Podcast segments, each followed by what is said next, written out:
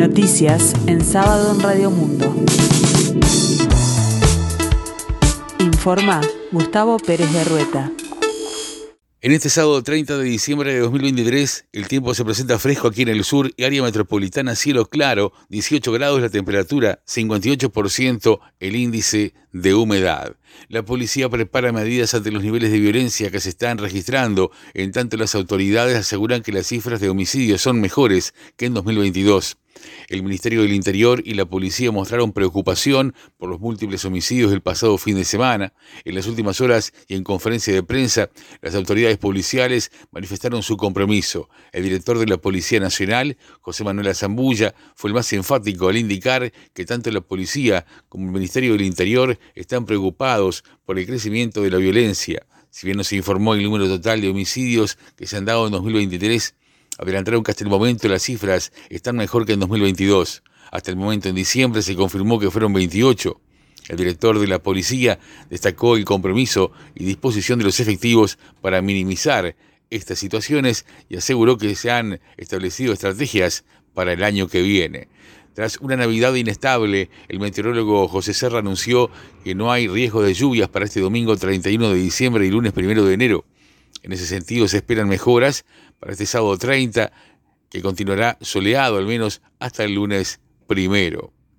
Se sorteó la grande de fin de año y hubo ganador, el número 38.597, vendido en Montevideo de manera electrónica. Se llevó 4 millones de dólares. En total había unos 9 millones de dólares en juego. El precio del boleto interdepartamental aumentará un 4.5% desde el primero de enero el aumento es necesario para contemplar el desfasaje entre el aumento tarifario de septiembre de 2023 y los aumentos salariales de julio de 2023, indica un decreto que fue firmado por el presidente de la República, Luis Lacalle Pou. El valor de la tarifa pasajero kilómetro pasa a ser en corta distancia 2 pesos uruguayos con 990 milésimos por kilómetro, media y larga distancia 2 pesos uruguayos con 882 milésimos. Larga distancia central, 2 pesos uruguayos con 939 milésimos. El 31 de diciembre, Conrado Ramos dejará de ser el director de la Oficina Nacional de Servicio Civil tras haber presentado su renuncia al gobierno por haber sido electo secretario general del Centro Latinoamericano de Administración para el Desarrollo.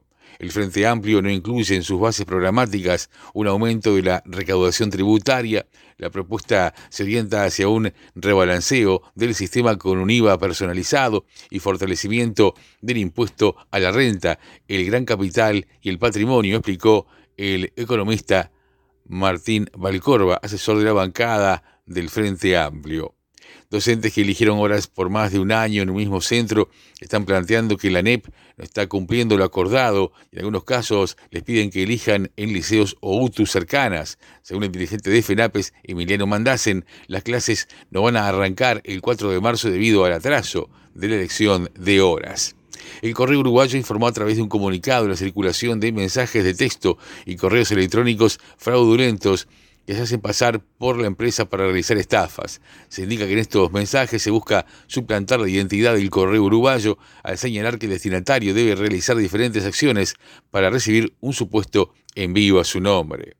La Intendencia de Montevideo presentó el Festival Montevideo de las Artes, es la edición número 11, que se llevará a cabo entre el 3 y el 28 de enero. El golero Luis Mejía, tricampeón con Nacional, fue ofrecido a Peñarol y el club analiza la propuesta. A inicios de 2023, Peñarol fue a buscar a Mejía, pero no habían llegado a un acuerdo y se quedó en Unión Española de Chile, tras lo cual jugó el torneo clausura en Racing recientemente. Nacional en tanto se contactó con el argentino Marcelo Meri, cuyo contrato con Liverpool está por vencer. El año que viví en Uruguay fue excelente, de los mejores años de mi carrera. Mi intención es quedarme en el país, dijo el mediocampista argentino. Al menos 30 muertos el saldo de bombardeo ruso masivo en Ucrania. En tanto, 32 drones fueron derribados en un ataque ucraniano contra Rusia. En las últimas horas, Rusia disparó más de 150 misiles y drones contra varias ciudades de Ucrania y provocó al menos 30 muertos y más de 160 heridos en uno de los ataques aéreos más importantes en mucho tiempo. El tiempo continúa fresco aquí en el sur Cielo claro, 18 grados la temperatura, 58% el índice de humedad. La máxima esperada para hoy, 21 grados. Más noticias en sábado, en 60 minutos.